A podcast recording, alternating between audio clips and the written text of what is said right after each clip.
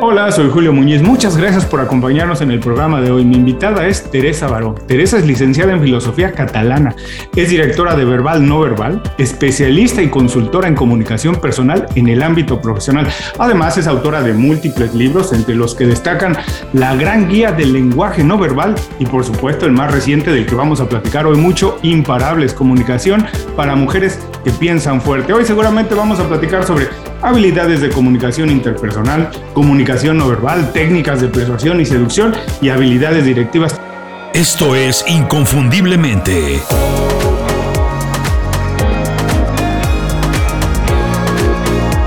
Sé extraordinario en lo que haces. Teresa, Muchas gracias por hacer tiempo para platicar una vez más con nosotros. Bienvenida inconfundiblemente. Me imagino que esto no te pasa mucho, pero cuando conoces a alguien por primera vez y no sabe muy bien a qué te dedicas, platícanos brevemente a qué te dedicas, tu carrera, cómo has llegado al punto en el que te encuentras hoy. Wow, son años ya de experiencia. Empecé dando clases como maestra. Eh, mi tema era la lengua, pero curiosamente al final me he acabado dedicando mucho a la parte no verbal. Y especialmente de mi nueva etapa, nueva que ya tiene 25 años, eh, lo que más me gusta es lo que aprendo cada día. Yo trabajo para todos los sectores, para todo tipo de profesionales en varios países y esto para mí es un gran aliciente es un momento de aprendizaje constante. Eh, y bueno, y todo esto lleva también a la vertiente divulgativa, por eso los libros, también mi canal de YouTube, las redes sociales y todo lo que publico habitualmente. Bueno, para quienes no conozcan a Teresa, por favor, dense una vuelta por las redes sociales, síganla, y síganla en YouTube y síganla en Twitter, que es donde principalmente yo la sigo. La verdad es que el, el, conocimiento, la información que comparte todos los días tiene muchísimo valor, así que no dejen de seguirla. Teresa, especialista en comunicación, lo primero que quiero preguntarte es, ¿qué es más importante para comunicar una idea? ¿Conocimiento o pasión? Sin conocimiento no hay una buena estructura, eso está claro. Hay que dominar el tema, tienes que estar bien informado y además incluso mm, te diría que en muchos temas necesitas experiencia, porque la experiencia te da otra visión y una madurez y un dominio de las cosas. Pero aunque tengas conocimiento y tengas experiencia, si no hay pasión, pues esto puede que no llegue a las personas que tiene que llegar, porque al final, eh, ¿qué queremos los espectadores o los oyentes? Necesitamos que nos lo pongan fácil. Si es aburrido, si es pesado, si es monótono, si no se entiende, entonces perdemos el interés, aunque el tema puede ser muy interesante. Sí, pero si no lo, lo comunicamos con pasión, como dices, por más interesante que sea el tema, bueno, la gente no, eh, con todas las opciones que existen hoy, con la cantidad de mensajes que recibimos hoy, si no está bien comunicado, seguramente la gente se va a escapar. Claro, correcto. Y no solo con pasión, sino también con técnicas, con esta maestría que vas adquiriendo a lo largo de los años, también con humor a veces, con esta capacidad de seducción, porque cada vez el público es más difícil, difícil en el sentido de que eh, es menos fiel antes podíamos estar dos horas escuchando a alguien, a un conferencista, incluso a algún discurso de algún político, pero ahora no, todo va por menos de un minuto, segundos, y si no nos atrapa en los primeros segundos ya nos hemos cansado. Y eso no solo requiere pasión, requiere también técnica, habilidades. Ahora, con esto que nos comentas, que ha cambiado mucho la interacción, la gente es más inquieta, tiene menos capacidad a lo mejor de atención, la atención de las personas cada vez cuesta más tiempo, dinero e incluso conocimiento atraparla. ¿Qué se necesita ahora para comunicar correctamente? ¿Cómo ha cambiado con tus años de experiencia? ¿Qué es lo que se necesita hoy más para poder comunicar correctamente el mensaje que queremos transmitir? Pues mira, una de las cosas que más se valora actualmente es la naturalidad. Pero esto nos podría llevar a engaño, porque uno puede pensar, ah, pues bueno, ser natural es ser yo mismo, es ponerme delante del micro y empezar a hablar o delante de una audiencia y contarles lo que en ese momento se me ocurre. Esto es naturalidad, no. Esto puede ser una improvisación fatal. Eh, eh, la naturalidad al final es fruto de la preparación y también de este conocimiento y esta experiencia. Pero sí que es cierto que ante la rigidez y la formalidad de los oradores de antes, hoy se valora mucho la proximidad, la cercanía, esta naturalidad, ah, pero evidentemente todo esto ah, con corrección, con unas, con, incluso te diría con una educación, porque yo he visto últimamente algunos ponentes, pues que incluso te diría que faltan al respeto al público, ¿no? Por su forma de comportarse. O sea que, a ver, todo tiene, me parece, un punto de equilibrio. Con esto que hablas de la naturalidad, de ser natural, voy a contar rápidamente una anécdota. Eh, unos dos amigos, los conocemos, pero separados, viajaron a Las Vegas, uno, por decirte, el 2005, y vio el espectáculo de Celine Dion. Dice que durante el show de Celine Dion, antes de cantar una canción, Celine dijo, voy a dedicar esta canción a unos amigos que ayer perdieron un hijo. Y contó la historia, Obviamente el teatro se derrumbó ante la historia y después ante la interpretación de Celine Dion. Eso había pasado el día anterior. El otro amigo vio a Celine Dion tres años después, en el mismo espectáculo en Las Vegas, y contó Celine Dion la misma historia, exactamente igual. Y el teatro se volvió a derrumbar, efectivamente. Pero ¿cuál era el chiste? Que lo contaba de una manera tan natural, tenía tal maestría para contarlo, que la gente de verdad lo estaba absorbiendo y la gente, bueno, se le derretía. Entonces, ese muchas veces ese es el éxito de algunos artistas, ¿no? Es reinterpretar la misma historia muchas veces, pero hacerlo de manera natural, conocerse y conocer al público. Ahora, tú eres experta en comunicación no verbal. Y la comunicación no verbal tiene mucho que ver con cómo nos presentamos, con cómo nos comportamos. Y también se me ocurre preguntarte, ¿qué es más importante para la comunicación no verbal? ¿Conocernos a nosotros o conocer a las personas que nos están escuchando?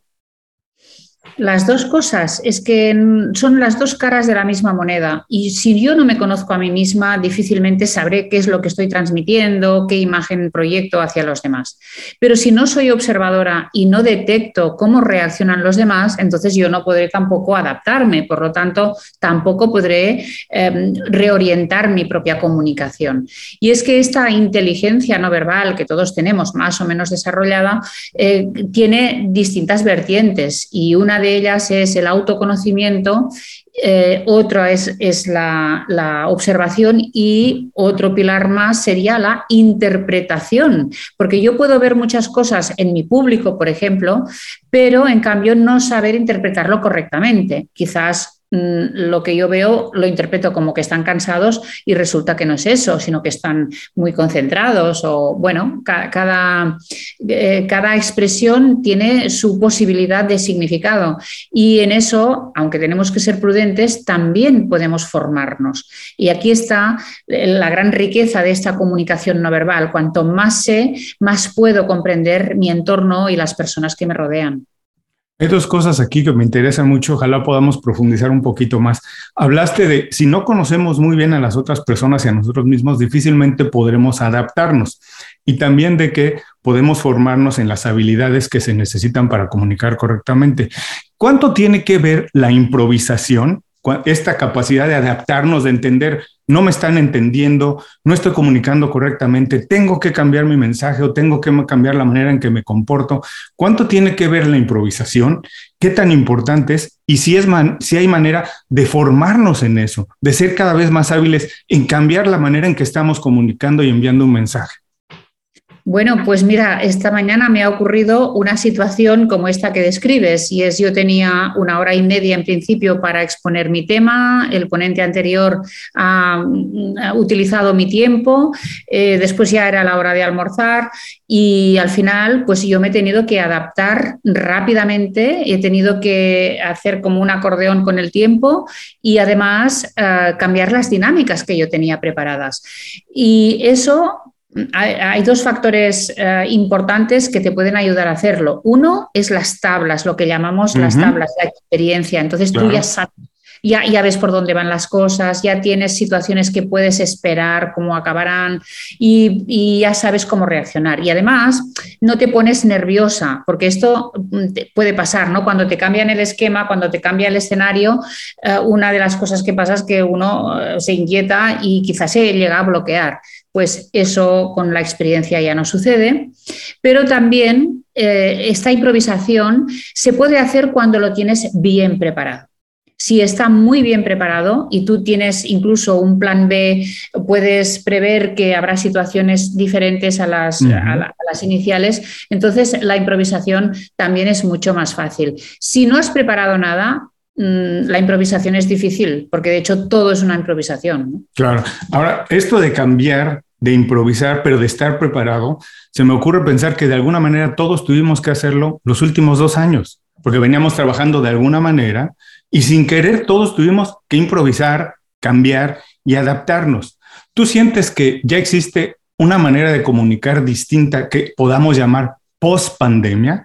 Que hayan cambiado algunas cosas y que todo el mundo haya tenido que adaptarse. A lo mejor muchos todavía nos estamos adaptando, pero podemos hablar de una comunicación post pandemia. Sí, Sí, y te diré que, mm, bueno, hay muchas facetas en este tema, pero lo más importante es que nos hemos vuelto, todos mucho más puntuales, incluso las culturas que no lo éramos. Y la cultura latina en general era muy poco puntual.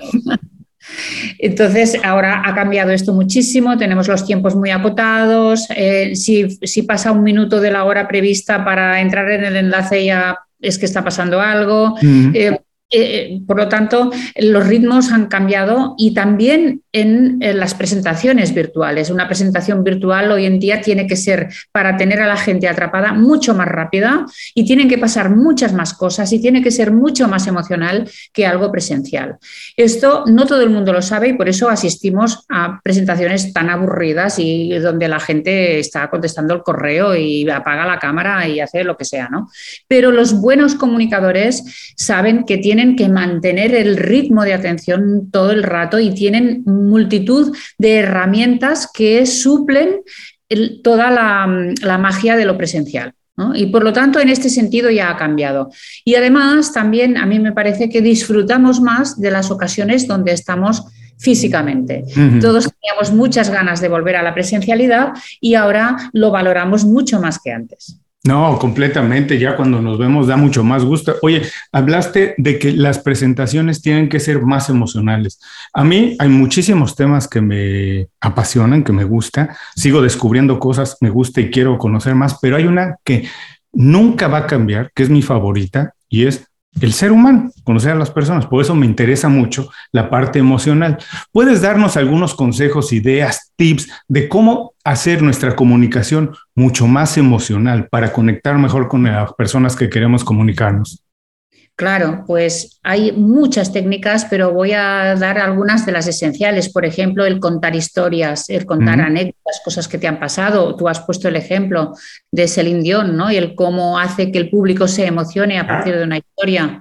Eh, puedes poner imágenes, fragmentos de películas, mm, eh, puedes utilizar el sentido del humor, pero la cuestión es que la gente no esté adormecida, no esté todo plano, no sea todo teórico, todo técnico, incluso todo abstracto, sino que lo tenemos que bajar todo a la realidad y además hacer que la gente sienta algo. ¿eh? Hay una pregunta que nos tendríamos que hacer todos antes de hacer un podcast, un vídeo, lo que sea que es, ¿qué quiero que mi público sienta? No solo qué quiero que mi público sepa, porque tendemos a informar, sobre todo a dar contenido, sino también qué quiero que mi público sienta. Y además de estos contenidos que pueden llegar a emocionar, hay otra cuestión importantísima que es precisamente el lenguaje corporal. Si tú sonríes, el público está más feliz y más contento. Si tú no sonríes, las emociones que transmites son otras. Ah, si tú le pones pasión, pues el público se puede llegar a apasionar, pero si tú estás aburrido de tu tema, pues igualmente vas a contagiar esto. Por lo tanto, el tener en cuenta siempre que las emociones se contagian y yo puedo decidir qué emociones contagio a esta audiencia. Hablaste también de contar historias, de, ser, de, presentarnos de otra manera. Y es, me parece que se habla mucho hoy en redes sociales, que bueno, son un tema inevitable cuando hablamos de comunicación por la relevancia que tienen hoy. Y se habla mucho precisamente del storytelling, de contar historias y también de ser emocional en las redes sociales, eh, incluso aun cuando parecerían frías, ¿cierto? Porque es algo de tecnología, estamos a distancia, pero se hace mucho énfasis en esto, en utilizarlas de manera emocional para conectar mejor. Y también se hace mucho énfasis en ganar visibilidad en las redes sociales. Primero, ¿Para qué se quiere ganar visibilidad en las redes sociales? ¿Por qué se quiere ganar visibilidad? ¿Y para qué se quiere ganar? Bien, si eres una marca, marca empresa, necesitas visibilidad porque tienes eh, la necesidad de una buena reputación, prestigio, que la gente te conozca, eh, tiene evidentemente muchísimos beneficios. Y si eres una marca personal, pues igualmente, ¿no? Necesitas llegar a tu público, a tu público potencial. Si eres, eh, pues no sé, si eres chef de cocina, pues a lo mejor te, interesa llegar al público interesado en gastronomía y si nosotros nos dedicamos a la comunicación, pues nos interesa llegar también a este público. ¿Por qué? Pues porque la visibilidad tiene muchos riesgos, pero también muchas ventajas, muchos beneficios. Por ejemplo, que te publiquen un libro, que tengas eh, seguidores en YouTube. Si tienes muchos, pues incluso puedes ganar algún dinerito. Eh, que además te contraten con más facilidad eh, las empresas porque eres un nombre conocido. Y eh, hoy en día, al final, mm, el nombre es importante, siempre lo ha sido, pero ahora más, porque estamos además en un mundo globalizado y donde hay muchísima también competencia. Por lo tanto, de alguna forma te tienes que distinguir. Y esta visibilidad eh, mm, se puede utilizar para esto precisamente, para posicionarte o para distinguirte de otras personas que hagan algo similar a ti. Hablaste de ventajas y desventajas. Tu libro, aunque es para todo el mundo, habla de las mujeres, pero de verdad que deberíamos hacer mucho énfasis en que lo lean hombres, mujeres, todo el mundo debería leerlo, porque todos tenemos relación con alguna mujer siempre, de manera personal o profesional, cada vez más, afortunadamente. Así que es para todos, pero hablaste de ventajas y desventajas. Siempre de manera a lo mejor hasta estéreo, como un estereotipo, se habla de que las mujeres son más emocionales que los hombres. Esto en términos de comunicación es una ventaja o una desventaja. Y si es una desventaja, ¿cómo se puede aprovechar? Yo no te sabría decir si es una ventaja o desventaja porque depende del contexto y de los objetivos. en el mundo de la empresa, a veces se cree que esta parte emocional es un freno, puede llegar a ser un freno. Y es verdad, a veces mm, pues hay unos miedos o hay ah, demasiada empatía en según qué situaciones, bueno, mm, o, hay, o hay este sentimiento de maternidad, las mujeres a veces ah, somos las madres de todo el equipo, no solo de nuestros hijos. Bueno, por lo tanto, aquí quizá es mm, una desventaja. Pero en cambio es cierto que generamos mejores relaciones en general ¿no? y, que somos más empáticas cuando hace falta serlo. Mm, pero bueno, mira, esta mañana también ha habido un ejemplo, hemos visto un vídeo donde hay un corredor de una maratón que está a punto de desmayarse y hay un público que nadie lo, lo, ayuda, ¿no? Porque si le ayudan o lo tocan puede quedar descalificado entonces, eh, es curioso porque los hombres han reaccionado diciendo, claro, no hay que tocarlo, porque si no va a perder la carrera, ¿no? Y se ha esforzado mucho para llegar hasta allí. Y las mujeres todas estaban por salvarlo, por, por, porque, hombre, pero no lo vamos a dejar ahí, ¿no? Es decir, que es cierto que hay como una especie de prioridad más racional en, en los hombres normalmente, quizás en la empresa más enfocados a los negocios, a la productividad y las mujeres pues siempre tenemos esta, esta parte, eh, eso, muy maternal. Fíjate, eh, yo estoy seguro que en, eh, en los negocios hay un momento en que uno tiene que tomar decisiones, a lo mejor que te tienes que distanciar un poco emocionalmente y decir, este no soy yo, Julio Muñiz, la persona, es el directivo, el emprendedor, y tengo que hacer esto, aunque tal vez quisiera hacer esto. Y a lo mejor en ese sentido puede ser una ventaja poder distanciarse más. Y a lo mejor a los varones, a los hombres, se nos hace más fácil, pero sería caso a caso que tendríamos que evaluar, ¿cierto?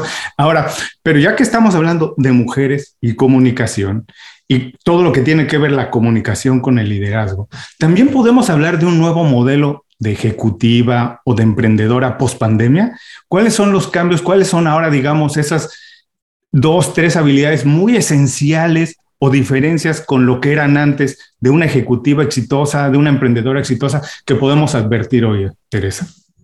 Pues mira, lamentablemente no puedo dar muy buenas noticias porque la pandemia para nosotras ha sido algunos pasos atrás, ha, representado oh. retroceder en lo que habíamos ganado.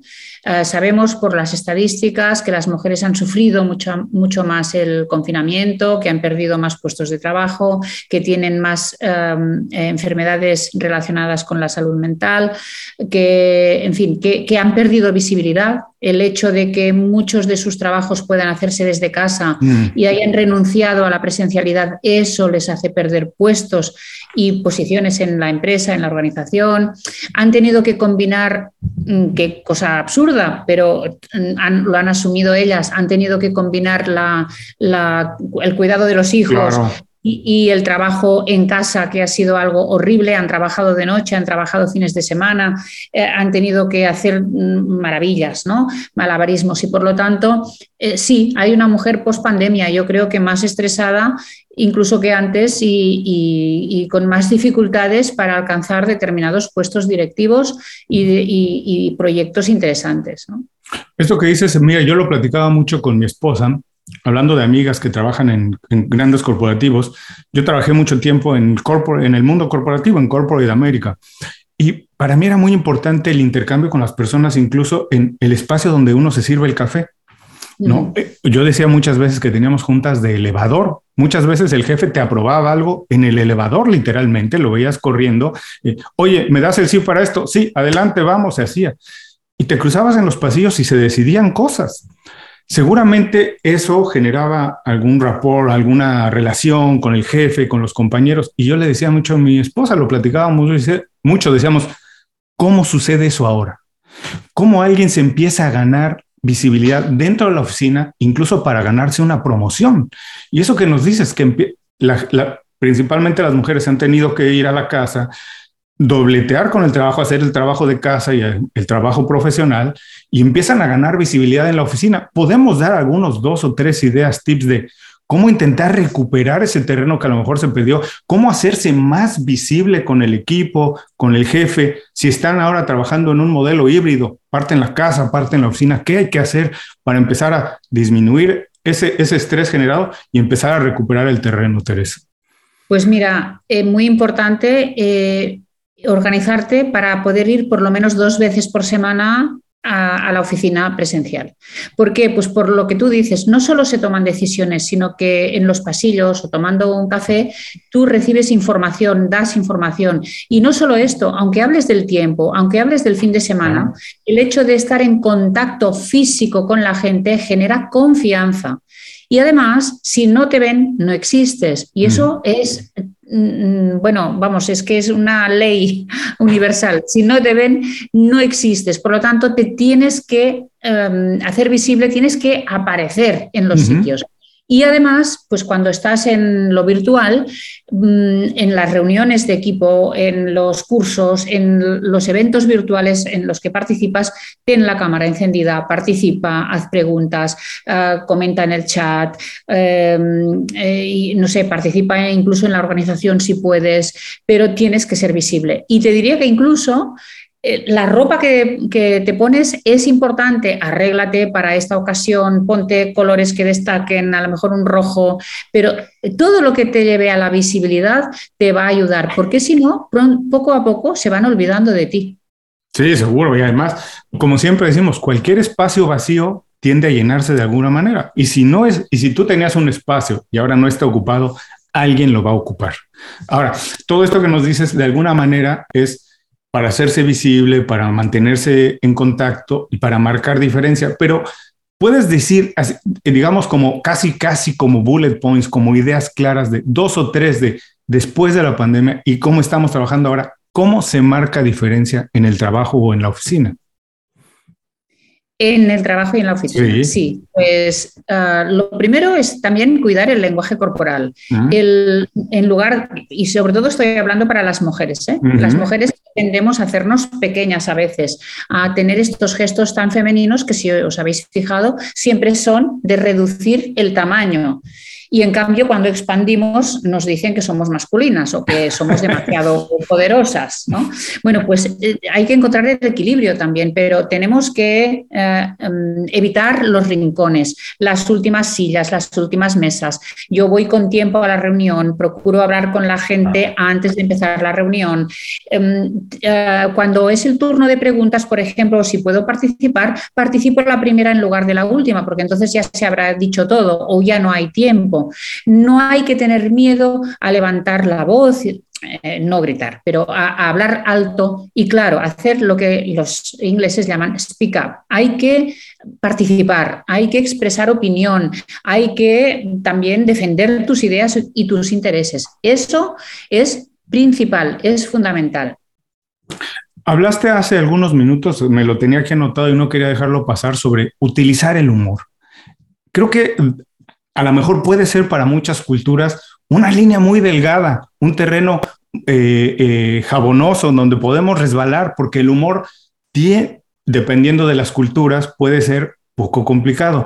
¿Tienes algunas ideas de cómo podemos utilizarlo? ¿Hasta dónde se puede ir? Me imagino que es cultura cultura, pero hay algunas bases de cómo utilizarlo. Yo soy a mí, fanático del humor porque creo que requiere de mucha inteligencia. De hecho, dicen que es el, el sentido del humor es el único sentido de los humanos que requiere de la inteligencia para poder utilizarse, ¿no? Los demás pues son intuitivos, pero ese se requiere de inteligencia para apreciarlo.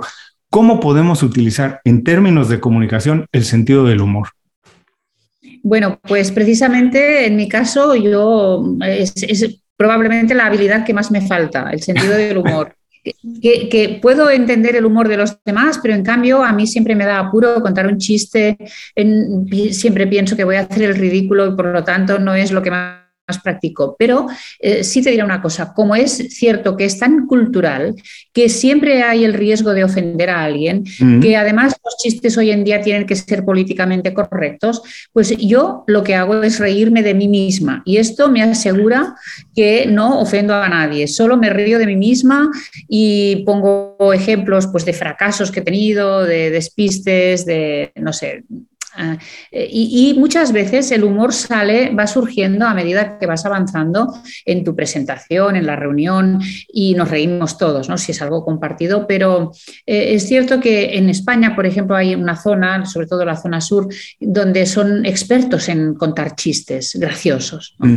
pero no todo el mundo tiene esta habilidad. Y bueno, pues a veces la ironía no se, no se interpreta bien, hay que ir con mucho cuidado puede parecer sarcasmo. Eh, Pero si se tiene, intentemos utilizarlo. Así es, hay que explotar. Es una ventaja, es una habilidad, ¿no es cierto? Incluso estoy pensando ahora también que cosas que funcionan en redes sociales generalmente son cosas que polarizan o el sentido del humor. El sentido del humor trabaja muy bien en las redes sociales porque eh, eh, a, nadie le, a, nadie le disgusta leer algo que te hace sentir bien. Así que si se tiene, como dices, hay que aprovecharlo. Ahora, ¿tú crees que las de ahora, en estos últimos dos años, las redes sociales se han vuelto más relevantes en términos de comunicación? Por supuesto, si forman parte de nuestra vida. Es que, fíjate, vamos a poner una red que es mm, profesional, que es LinkedIn. Ah, pues hoy en día las relaciones, los contactos, las ventas se hacen en LinkedIn. Ya no hay lo que llamábamos antes puerta fría. ¿Quién se va casa por casa o empresa por empresa a vender algo? No, pues hoy se hace en la red, por lo tanto forma parte incluso del negocio, forma parte de nuestra forma de contactar con nuestros públicos, los que sean, ¿eh? o de encontrar a un colaborador o de contactar con la prensa. Y después están otras redes, pues Facebook o Instagram, que, donde también podemos vender o donde simplemente podemos pasar el rato. Pero ¿cuántas horas mm, se pasa la gente mm, consultando Instagram, viendo fotografías o TikTok, porque ahora es el gran, eh, la gran red, ¿no? sobre todo para los jóvenes, y yo reconozco que engancha. Yo me pongo en TikTok y digo, madre mía, pero vas pasando y todo son cosas muy, muy distraídas, muy divertidas. Ah, gente que, hay cosas más serias, pero mucha gente que hace pues payasadas y es divertido. Y eso forma parte, por lo tanto, del entretenimiento actual. Fíjate, es curioso porque yo conozco muchas personas que utilizan sus redes sociales casi, casi nada más de manera personal. Y muchas veces postean, a lo mejor publican fotografías de un cumpleaños, de que están con los amigos en algún evento, algo, pero pocas veces de manera profesional. Y yo les insisto mucho que todo lo que hagas en las redes o dejes de hacer comunica, incluso eso comunica. En términos profesionales, ¿hay alguna red social que sea la definitiva? Y algunas acciones que tengamos que hacer, incluso cuando no somos muy activos en ellas, Mira, yo eh, recomiendo además a mis alumnas, a mis alumnos, que las redes eh, se utilicen en cada caso para lo que tú deseas, pero que no lo mezcles. Es decir, mezclar trabajo y ocio o vida privada no me parece una buena fórmula porque te estallará en toda la cara eso algún día.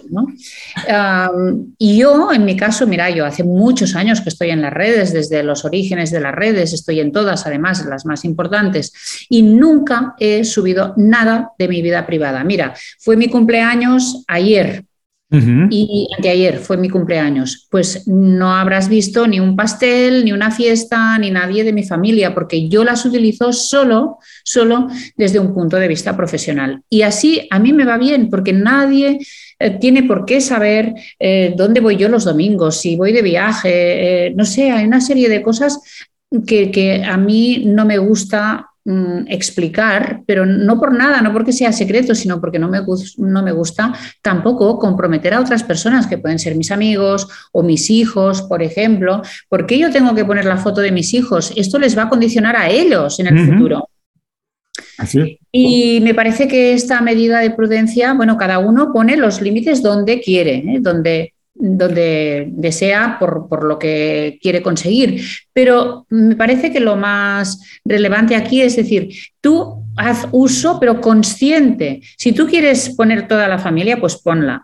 Pero que sepas que esto puede tener unas consecuencias. Y entonces lo que pasa aquí es que hay mucha gente imprudente, gente inconsciente que no sabe dónde se está metiendo y toda la información que está dando. Visita inconfundiblemente.com. Todo lo que necesitas para destacar en lo que haces en un solo lugar.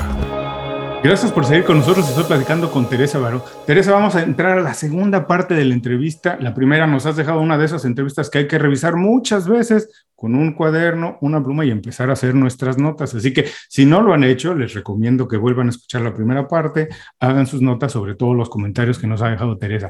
Ahora vamos a ir a unas preguntas un poquito más rápidas, lo que quiero entender además de tu expertise como profesional de la comunicación, quiero también entender un poquito tu mentalidad de emprendedora, porque además de escritora, pues llevas adelante tu compañía y además de comunicar, lo ves como una emprendedora. Lo que quiero saber es cómo ha cambiado tu perspectiva del trabajo después de los últimos dos años que hemos vivido?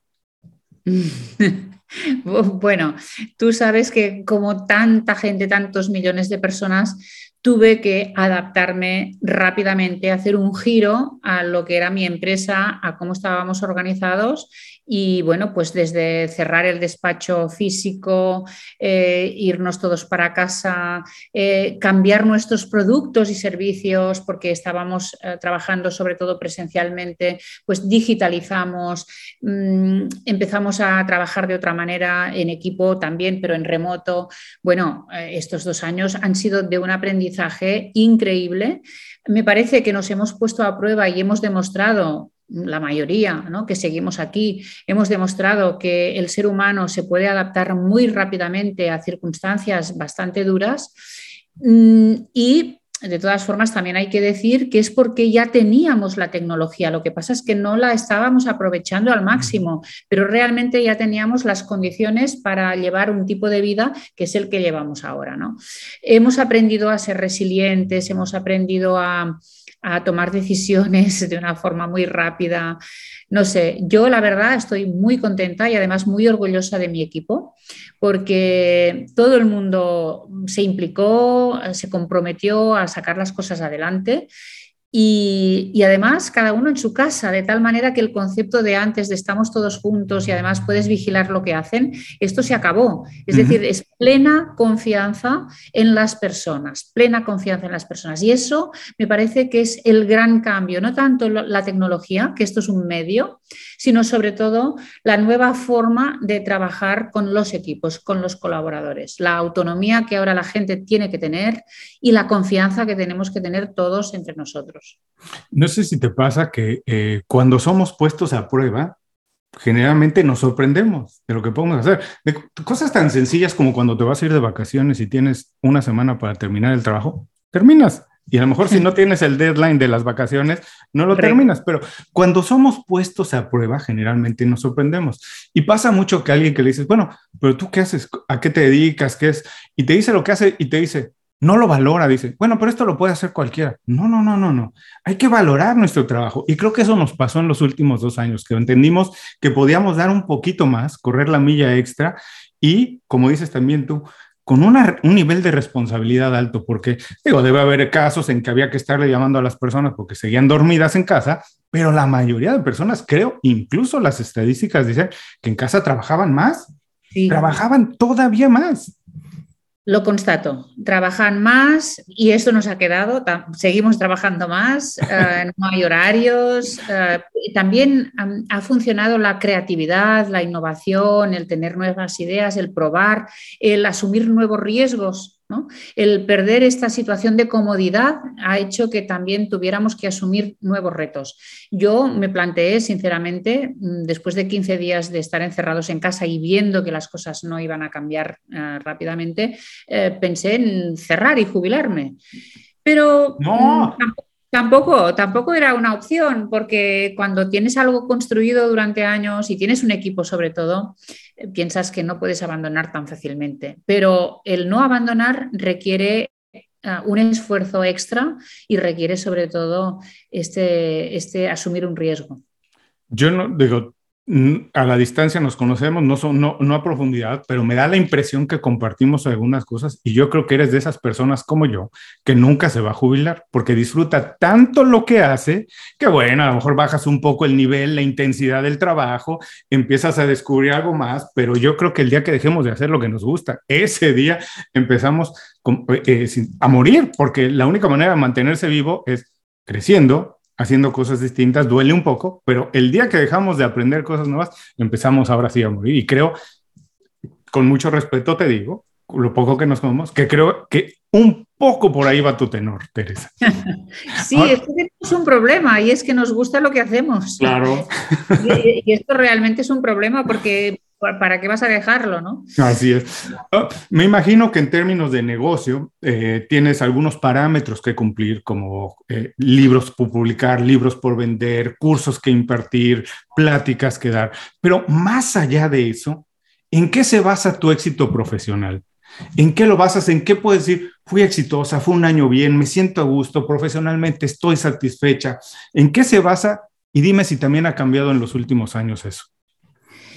Mira, se basa mi satisfacción personal en precisamente lo que tú decías, en el aprender cosas nuevas y hacer cosas nuevas y aportar nuevas ideas a mis clientes, porque al final, si yo siempre hago lo mismo, pues ni me aporta a mí ni aporta a nadie, ¿no? Es una rutina. Ah, pero el, progresar, el cambiar, innovar, pensar, buscar la manera, buscar soluciones, esto es lo que más me gusta y de hecho pienso que mi éxito profesional se basa en esto y bueno, y, la, cuestión es que si vemos mis libros o si veo mi trayectoria, pues he visto cómo ha ido evolucionando ¿no? y, y todos los temas que he llegado a tratar y todos los que no se conocen porque están en el ámbito de la empresa privada, que es probablemente donde más trabajo y que no son públicos. ¿no? Esto a mí em, me, hace, que, hace que me levante cada día con mucha ilusión y que me levante también incluso sábados y domingos para preparar esto que tengo durante la semana. Ah, o sea que, que, claro, que esto es un peligro también a veces para la familia, pero, pero, pero bueno, pero es que es una pasión, porque además eh, también hay otro, y para mí es otra clave del éxito de muchos profesionales que hacen cosas parecidas a la mía, como tú, ¿no? Que es el pensar en que esto va a ser útil a alguien, que esto lo haces porque, en mi caso, porque la gente puede comunicarse mejor y vivir mejor, por lo tanto. Y hay muchas preguntas que contesto ah, de mis seguidores y, las contesto porque creo en ello y porque quiero ayudar a esta persona y no me paga nada para, por, decirle lo que le voy a decir, ¿no? ni mi consejo. Eh, pero, pero de verdad creo que tiene una utilidad y que puedo hacer a la gente más feliz. Y eso, eso mm, es una gran satisfacción, esto es impagable. Eso, no tiene precio y, y como dices, a mí me pasa lo mismo porque Em, sin ahondar mucho en, historias, ni mucho menos, pero yo he comprobado de manera personal la importancia de la educación y cómo la educación te puede ayudar a tener un mejor nivel de vida, sin lugar a dudas. Así que, y yo toda mi vida estudié en, instituciones públicas, que es diferente en América Latina, Europa, el estudiar en instituciones públicas, pero eso me ha hecho un compromiso todavía más grande de regresarle a la gente algo, porque la gente los trabajadores me dieron educación, pagada con sus impuestos, por supuesto. Así que uno siente el compromiso de regresar un poco. Así que cuando haces algo, sientes que estás regresando un poco de lo que tú recibiste en algún momento. Dos cosas de tu respuesta que quiero profundizar un poquito. La idea de aprender todos los días algo y también algo que dijiste que a mí me pasa mucho. Y también muchas veces me cuesta trabajo hablarlo con amigos. Esto de el fin de semana no es que trabaje uno igual, pero sí estás preparando lo que viene la semana. Y entonces, no sé si te pasa así y si, y si tienes este concepto, pero yo no encuentro una diferencia entre vida personal y profesional así tan marcada como que el viernes a las 5 de la tarde cierro la computadora y me voy el fin de semana a ver la televisión, Netflix y fútbol.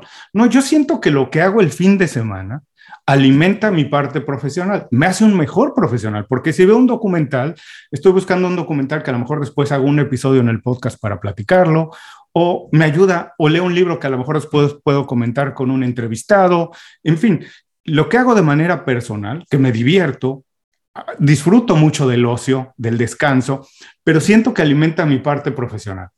Y a su vez la parte profesional, por ejemplo, platicar hoy contigo, eso me deja algo para que digo, ah, Teresa me dijo esto, y el fin de semana a lo mejor me pongo a investigar de eso. No encuentro mucha diferencia, aunque sí está marcada. Por ejemplo, yo a partir del viernes en la tarde me puedo tomar un trago, no lo hago durante semana. Sí hay diferencias, pero no encuentro como la mayoría de personas una línea tan, tan clara entre la vida personal y profesional. ¿Te pasa más o menos así?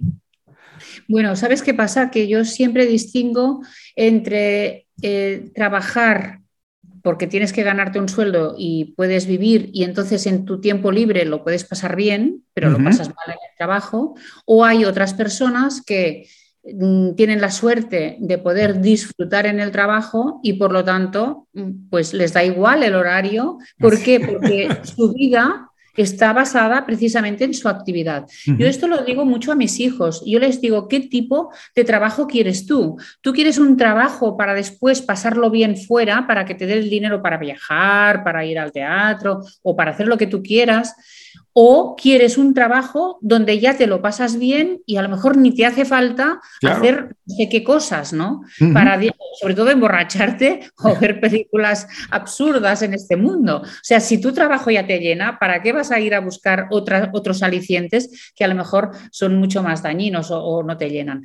Por lo tanto, yo, claro, yo, yo he hecho de mi trabajo mi vida y, evidentemente descanso, necesito descansar, cambiar de actividad, porque también la mente necesita airearse y, ser para, fomentar la creatividad y todo esto, ¿no?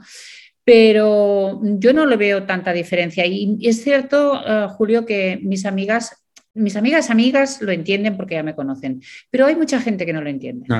Así es.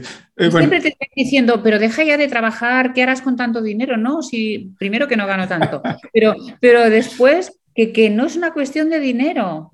Sí, totalmente. Oye, eh, me encantó mucho esto que dices de que el trabajo, encontrar un trabajo que te llena, yo creo que es un buen consejo para las personas. Busquen un trabajo que los llene por completo, no nada más de lunes a viernes, porque si nada más viven sábado y domingo, están viviendo nada más el 27% de su vida. Ahora quiero regresar a esta otra idea de aprender algo que es algo que te motiva, que me decías mucho, que te gusta mucho, y bueno, y además regresarlo a partir de tus libros como este nuevo, el de Imparables, que existe esta capacidad de comentar y de aprender. Ahora, dime una cosa, ¿tú crees que el modelo de educación ha cambiado?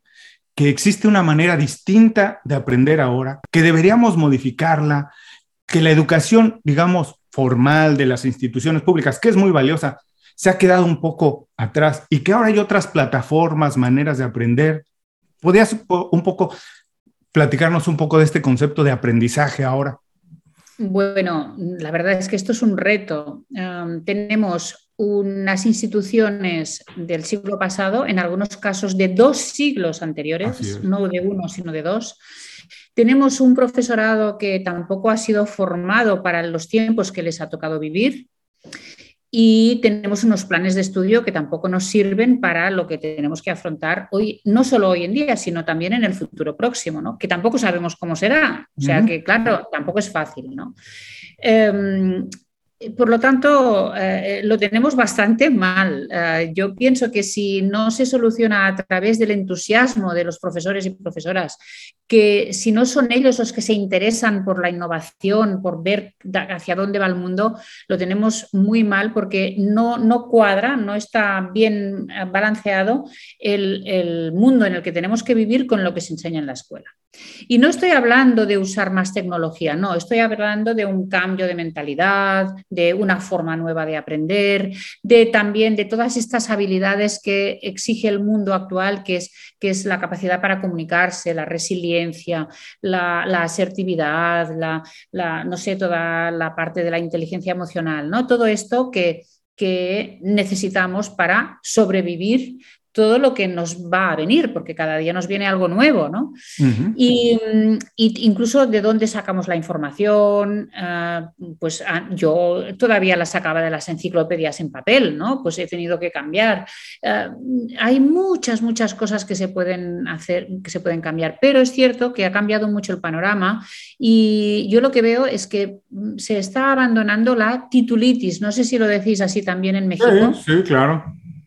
Pero, pero se entiende perfectamente a lo que te refieres.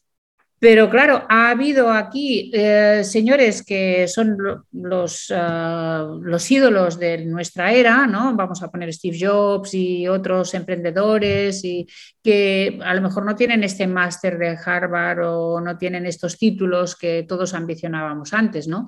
Pero en cambio tienen otras habilidades, tienen tenacidad y han aprendido de una manera más informal. Para mí, hoy en día, el aprendizaje informal a través de distintas fuentes y el saber nutrirse de distintas eh, fuentes, eh, lógicamente válidas y contrastadas, eh, es, una forma de aprender. Y los títulos están bien, y, hombre, y para ejercer medicina, pues tienes que tener el título de medicina, ¿no? Pero para otras cosas, pues a lo mejor no te hace falta y tú tienes muchas fuentes de, conocimiento que antes no tenías. ¿no? aquí la escuela tiene un papel importante y es, eh, establecer estas habilidades para, el aprendizaje continuo y sobre todo que la gente tenga criterio para saber qué es lo bueno y qué no es tan bueno. Yo siempre digo que la educación universitaria, quien tenga el privilegio de poder tenerla, no debe desperdiciarlo. Debe de ir, aprovecharla al máximo, pero no pensar que con eso ya es suficiente. Curiosamente, todas estas figuras que mencionabas, la mayoría de ellas abandonaron la educación universitaria. No solo no, la abandonaron porque no encontraron en ella lo que ellos estaban buscando. Así que esta nueva manera de aprender, completamente de acuerdo, hay que ver distintas opciones, hay que nutrirnos de muchos puntos de vista para hacernos mucho más ricos. Y hablando de aprendizaje, ya casi estamos terminando. Esta pregunta es un poco tramposa para alguien como tú. Te voy a pedir, en la misma pregunta, si puedes hablarnos de tu libro más reciente, darnos dos o tres tips pequeños de por qué todo el mundo debería leerlo. Yo recomiendo que todo el mundo lo haga, pero tú dinos, háblanos un poquito de él y también dinos si estás leyendo algo nuevo, si has descubierto algo nuevo, a lo mejor en video, en podcast, algo que nos puedas recomendar. Mira, Imparables es Comunicación para Mujeres que Pisan Fuerte, está pensado para mujeres que quieran ah, acelerar su carrera profesional, pues porque ya sabemos que a pesar de los cambios y la evolución, pues hay un techo de cristal en muchas organizaciones, que ah, a veces hay unos frenos que son propios, que son interiores de las propias mujeres y algunas inseguridades que hay que vencer y además necesitamos también adaptarnos a un entorno que en general es muy masculino o pensado por hombres y para hombres. Por lo tanto, el libro es como todos los míos, un manual de consulta con muchas herramientas. Se pueden hacer incluso los ejercicios, las actividades y los deberes en el propio libro, es casi como un cuaderno, y para ir mejorando día a día. Sobre todo encontrarán el cómo ser más visibles, cómo superar creencias limitantes, las diferencias de comunicación entre hombres y mujeres, que hay que conocerlas para poder saber cómo hablar a las personas y también, pues eso, técnicas para conseguir este éxito profesional pero lo recomiendo mucho para los hombres. ¿Por qué? Pues porque los hombres tienen que conocer también las carencias y las dificultades que tenemos las mujeres hoy en día, porque hay muchos hombres que son aliados de las mujeres en la empresa y a veces no saben tampoco cómo ayudarnos.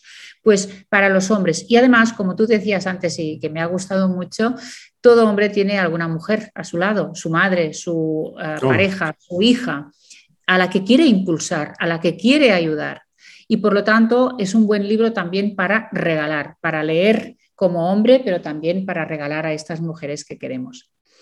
Y la pregunta de qué estoy aprendiendo, pues mira, estoy leyendo un libro, todavía lo estoy empezando, que es La paradoja del poder.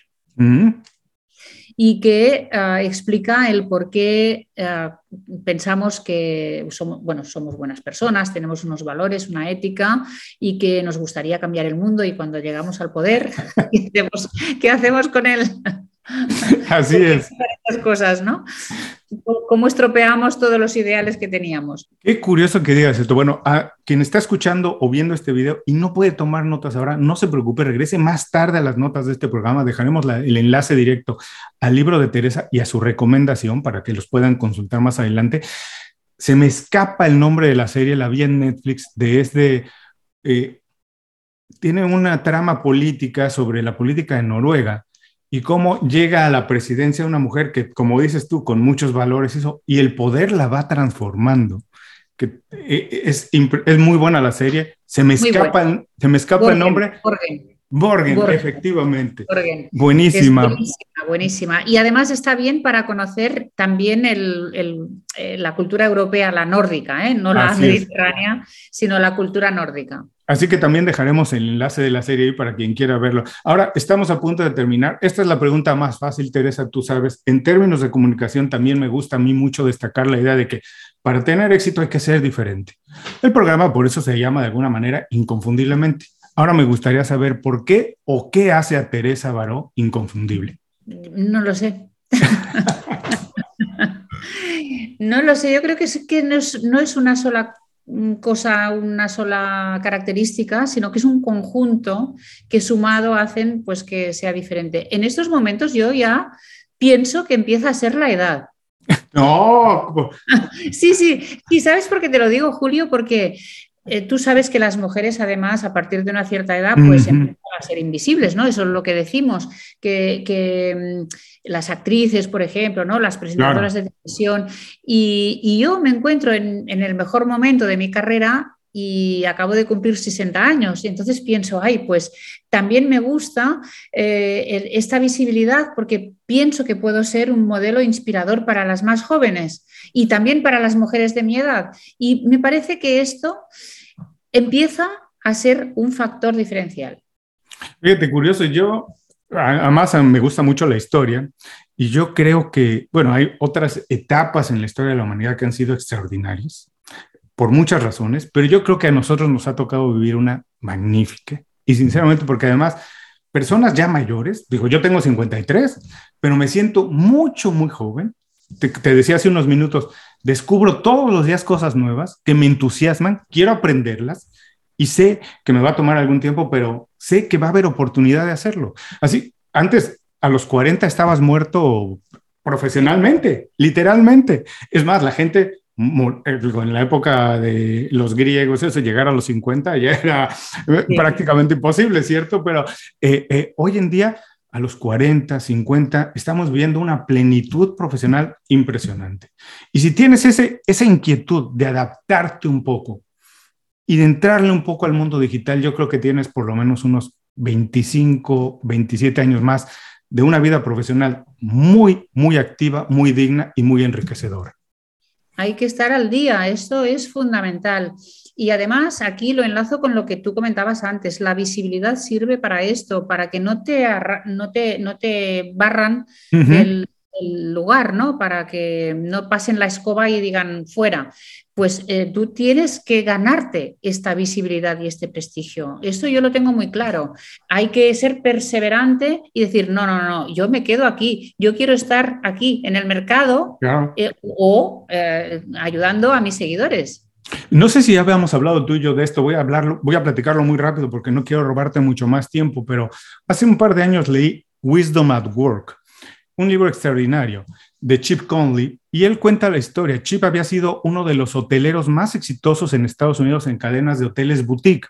Y a los 58 años que él ya pensaba retirarse porque le había ido muy bien, un día le llaman para trabajar como consultor en una compañía que él no conocía.